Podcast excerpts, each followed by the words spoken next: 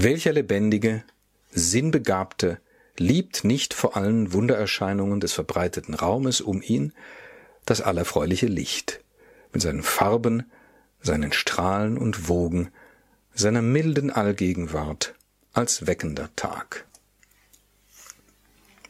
Das ist die Eröffnung der Hymnen an die Nacht von Novalis. Und um Novalis und die Romantisierung der Welt soll es heute mal ein bisschen gehen. Das wahre, gute, schöne. Der Podcast mit Markus Grimm.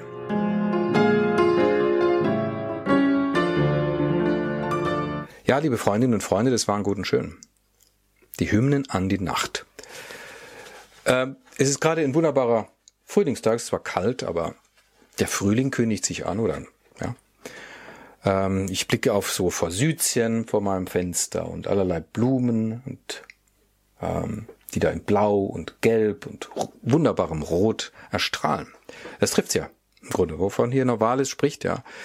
Äh, mit seinen Farben, die Strahlen des Licht, die Licht, die lichte Seite des Tages, ähm, der auch weckt. Das ist wunderbar. Damit beginnen die Hymnen an die Nacht. Ist ja auch interessant, gell? Ja, die Nacht kommt dann hinterher.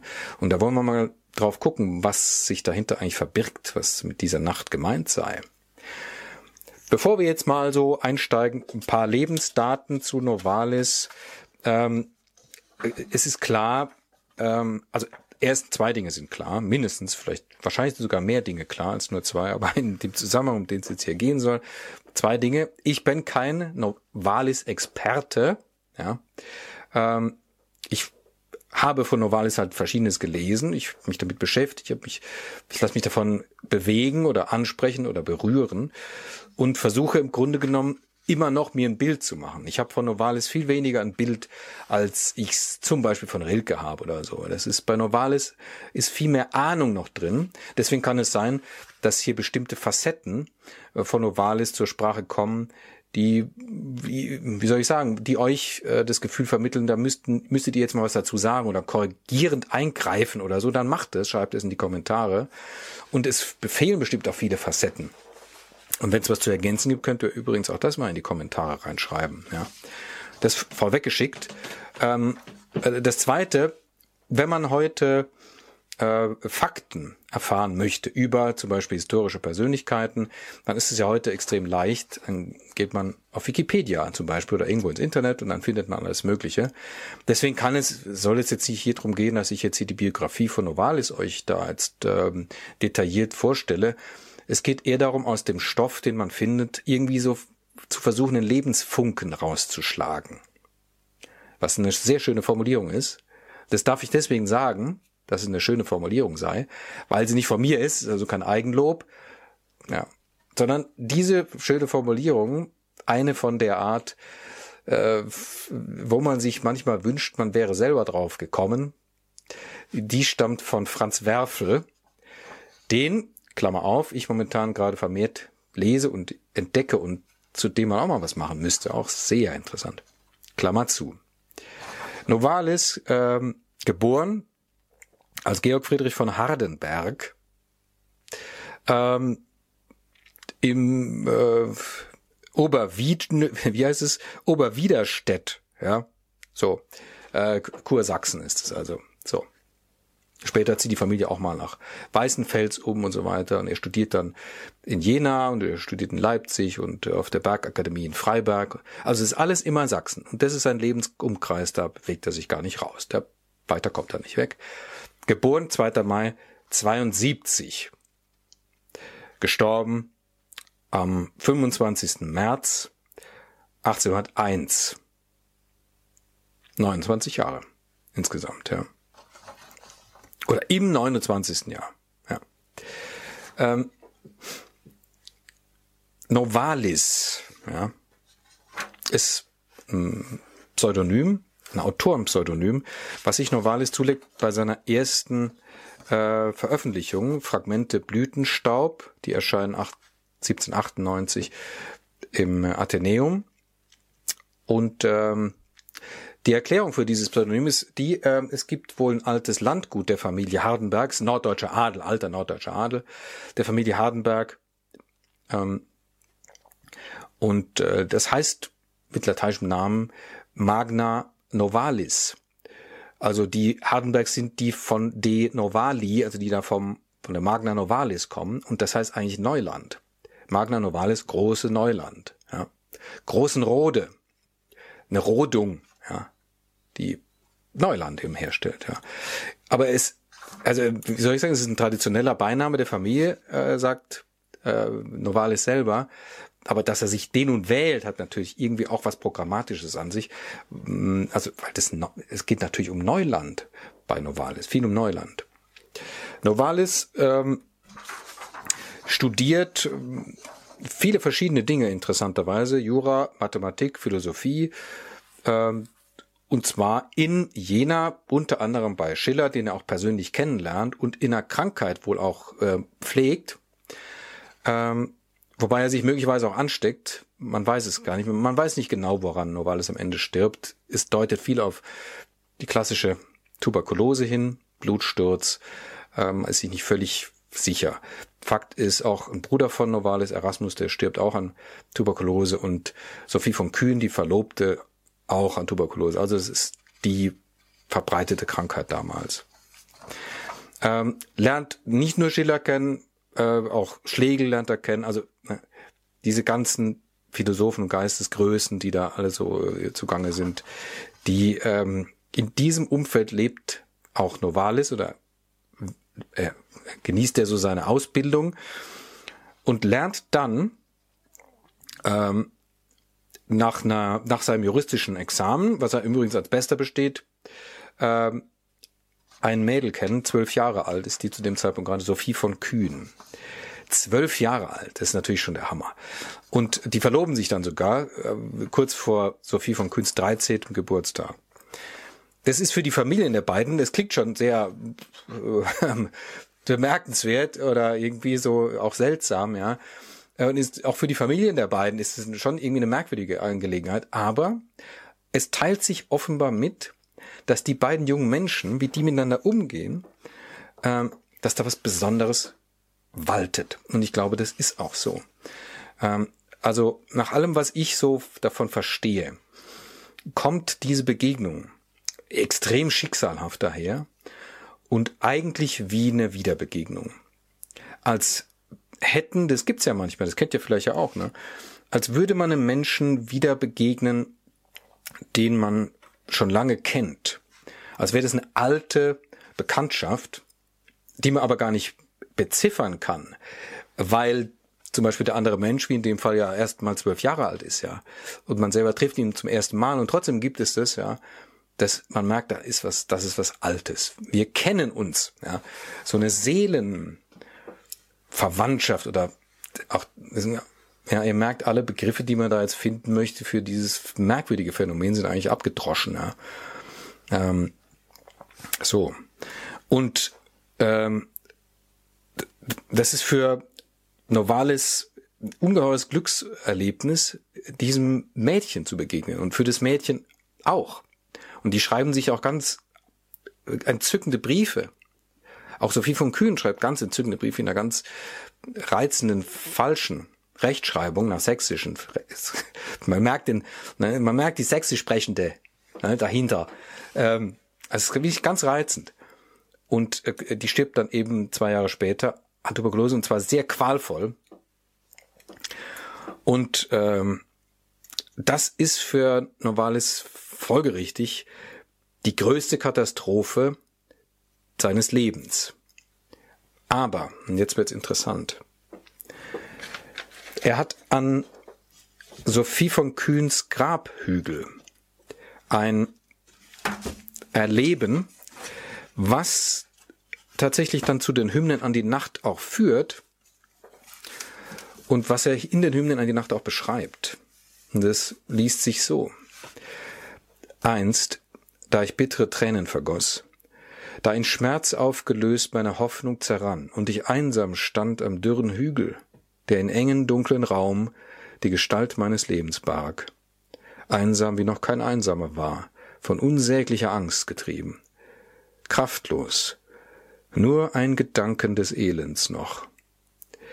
Wie ich da nach Hilfe umherschaute, vorwärts nicht konnte und rückwärts nicht, und am fliehenden, verlöschten Leben mit unendlicher Sehnsucht hing. Da kam aus blauen Fernen von den Höhen meiner alten Seligkeit ein Dämmerungsschauer, und mit einem Male riss das Band der Geburt, des Lichtes Fessel. Hinfloh die irdische Herrlichkeit und meine Trauer mit ihr, zusammen floss die Wehmut in eine neue, unergründliche Welt. Du Nachtbegeisterung, Schlummer des Himmels, kamst über mich. Die Gegend hob sich sacht empor. Über der Gegend schwebte mein entbundener, neugeborener Geist. Zur Staubwolke wurde der Hügel. Durch die Wolke sah ich die verklärten Züge der Geliebten. In ihren Augen ruhte die Ewigkeit. Ich fasste ihre Hände, und die Tränen wurden ein funkelndes, unzerreißliches Band. Jahrtausende zogen abwärts in die Ferne, wie Ungewitter. An ihrem Halse weint ich dem neuen Leben entzückende Tränen. Das war der erste einzige Traum, und erst seitdem fühle ich ewigen, unwandelbaren Glauben an den Himmel der Nacht und sein Licht, die Geliebte.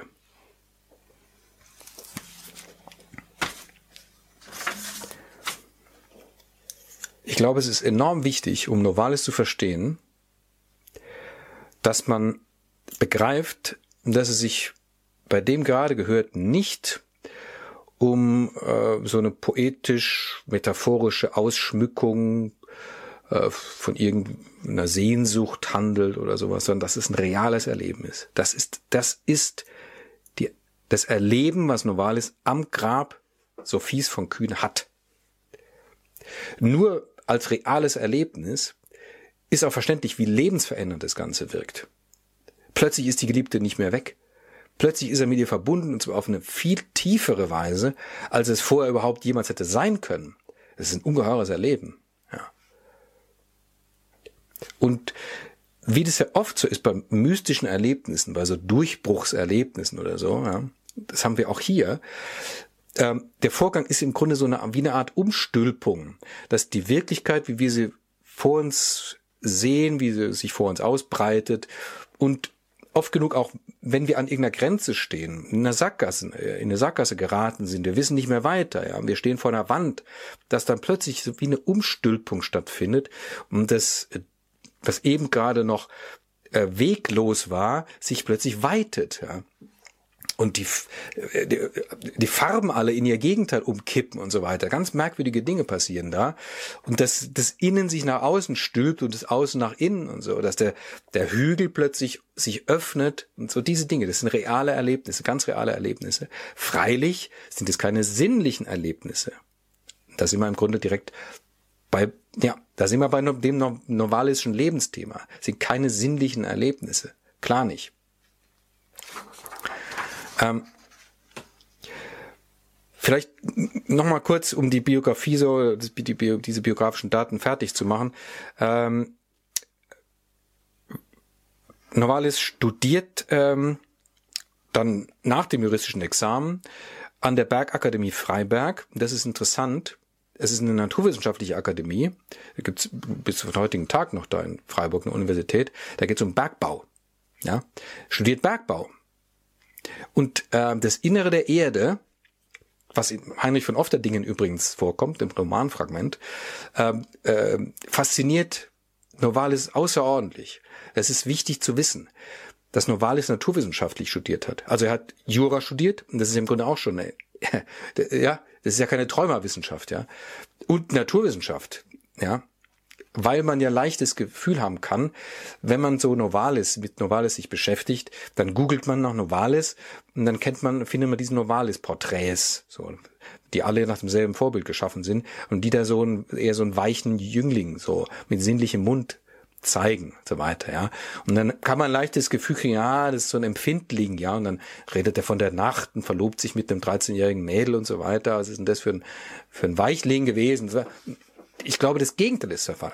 Der Mann war von großem Ernst und hat versucht, in die Dinge hineinzudringen, in den Berg gewissermaßen, ja, ähm, und war naturwissenschaftlich gebildet. Also, äh, ja, es geht hier um Erfahrungen, nicht um Empfindungen oder Befindlichkeiten, ja. Da müssen wir echt aufpassen, weil wir heute natürlich auf so einem Befindlichkeitszucht äh, unterwegs sind und so weiter. Ja, Empfindlichkeit, Befindlichkeit ist alles, ja.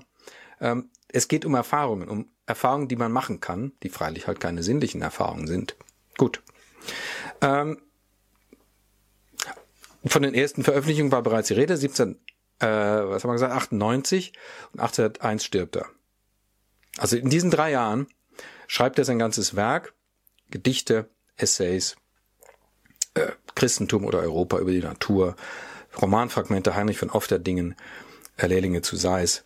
Romanfragmente, was heißt das? Ja, das sind trotzdem Riesentrümmer, ja. Also es ist äh, in so paar in so paar drei Jahren hat der Mann immerhin auch sowas, so ein Werk jetzt zustande gebracht. Hier, ich halte das Buch mal. Es ist so ein gesammelte Werke von Novalis. Äh, hier äh, schöne alte Ausgabe. Ja, wie viele Seiten hat sie? Ja, auch, ich weiß gar nicht was. Ach nee, das, sind, das ist sogar ein Doppelband, das kann ich jetzt gar nicht überblicken. Also jedenfalls so ein Oschi hier, ne? Ähm, die Leute haben halt damals geschrieben und geschrieben, ja, unglaublich. Ja, so.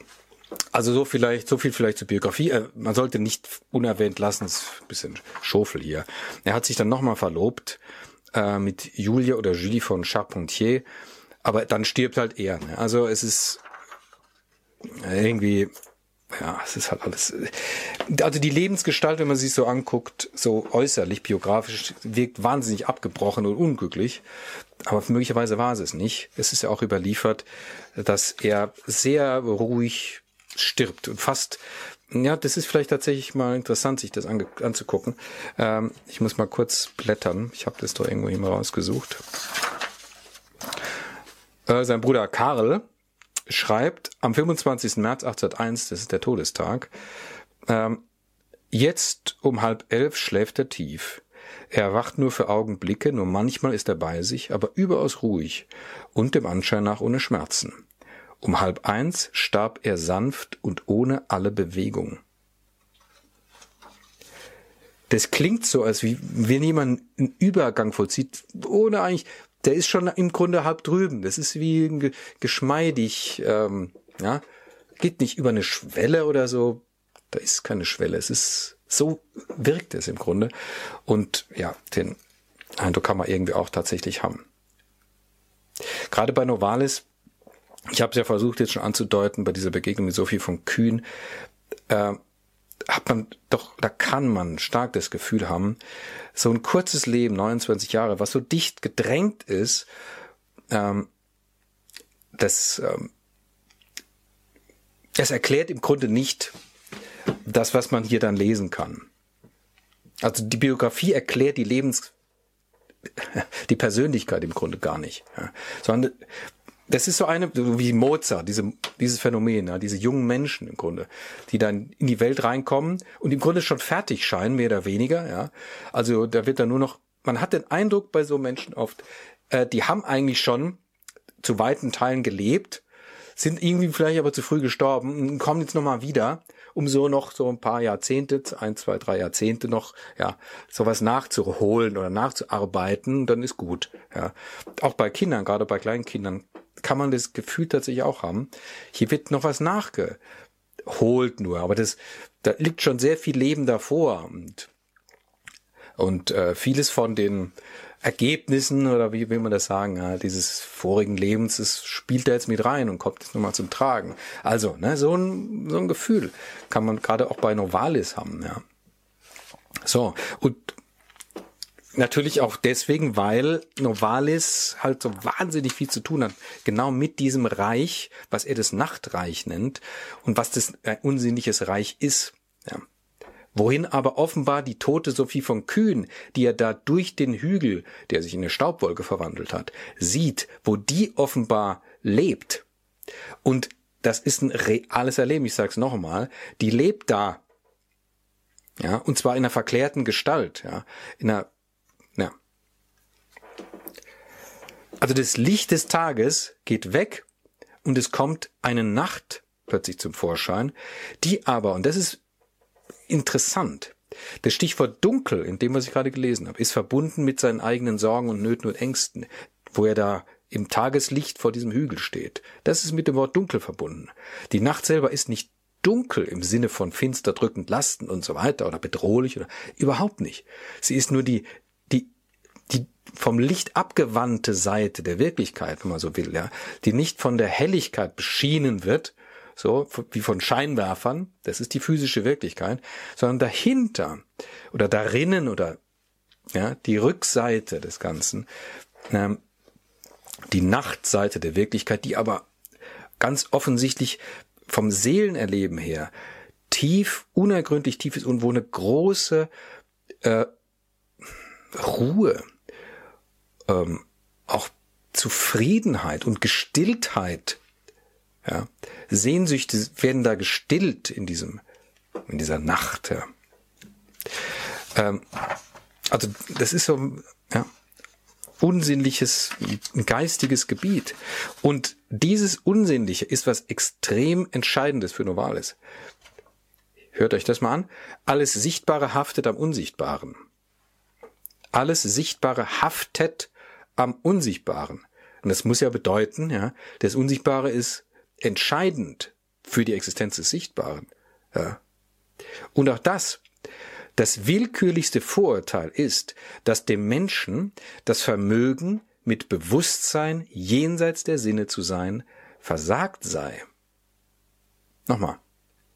Dass dem Menschen das Vermögen, mit Bewusstsein jenseits der Sinne zu sein, versagt sei, das ist das willkürlichste Vorurteil, sagt er. Also es ist möglich, dem Menschen jenseits der Sinneswahrnehmung, also in der Welt außerhalb des sinnlich Fassbaren, voll bewusst da zu sein, real zu sein.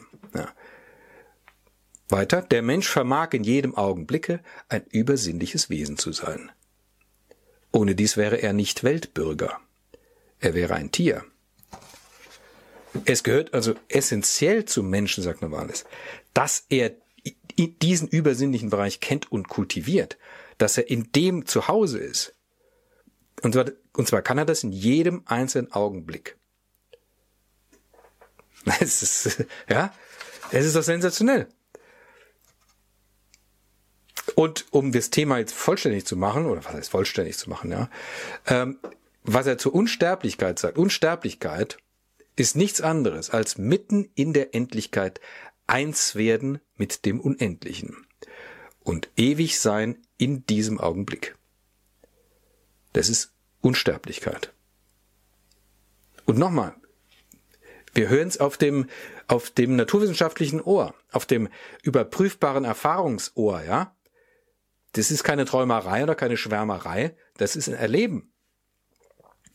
Religion, ist ja klar, wir sind hier in der Nähe, im, im, in der Domäne der Religion befinden wir uns, ist ja ganz klar. Da hat natürlich normalerweise auch eine eigene Meinung dazu, die ihn auch natürlich in Konflikt bringt oder in zumindest Dissens setzt zu den etablierten institutionellen Religionen. Ist ja klar, ja. Äh, Religion, sagt er, ist Sinn und Geschmack fürs Unendliche. In wessen Inneren nicht eigene Offenbarungen aufsteigen, wenn seine Seele sich sehnt, die Schönheit der Welt aufzusaugen. Wer nicht hier und da fühlt, dass ein göttlicher Geist ihn treibt und dass er aus heiliger Eingebung redet und handelt, der hat keine Religion. Religion ist Erfahrung, sagt er. Also nicht runterbeten von irgendwelchen Dogmen, sondern Erfahrung, reale Erfahrung, die sich darin äußert, dass Offenbarungen in einem aufsteigen, wenn man sich nach irgendwas sehnt. Und dass man merkt hier und da, dass man von etwas inspiriert oder angetrieben wird oder dass etwas durch einen hindurch handelt, was man im Grunde auch gar nicht anders als geistig oder göttlich oder so nennen kann. Und diese Erleben, dieses Erleben, das sei Religion. Also auch hier kreist Novalis, der ganze Novalis kreist um diesen Nachtbereich, diesen nicht sinnlichen Bereich, der aber entscheidend ist für die Wirklichkeit, für die Wirklichkeit der Wirklichkeit entscheidend ist. Und jetzt kommen wir zu dem, äh, was, worum es ja eigentlich gehen sollte, ja, nämlich die Romantisierung der Welt. Was ist denn das jetzt? Ja, im Grunde genommen setzt, also verbindet das jetzt nur die offenen Enden miteinander, wenn man es genau nimmt. Die Welt romantisieren heißt, sie als Kontinuum wahrzunehmen, in dem alles mit allem zusammenhängt. Erst durch diesen poetischen Akt der Romantisierung wird die ursprüngliche Totalität der Welt als ihr eigentlicher Sinn im Kunstwerk ahnbar und mitteilbar. Die ursprüngliche Totalität der Welt. Die Welt ist ursprünglich eins. Ja. Äh, noch, ein, noch ein Zitat zu, zu dem Thema. Und dann versuchen wir mal noch ein bisschen zu überlegen, was das heißt. Die Welt muss romantisiert werden. So findet man den ursprünglichen Sinn wieder. Romantisieren ist nichts als eine qualitative Potenzierung.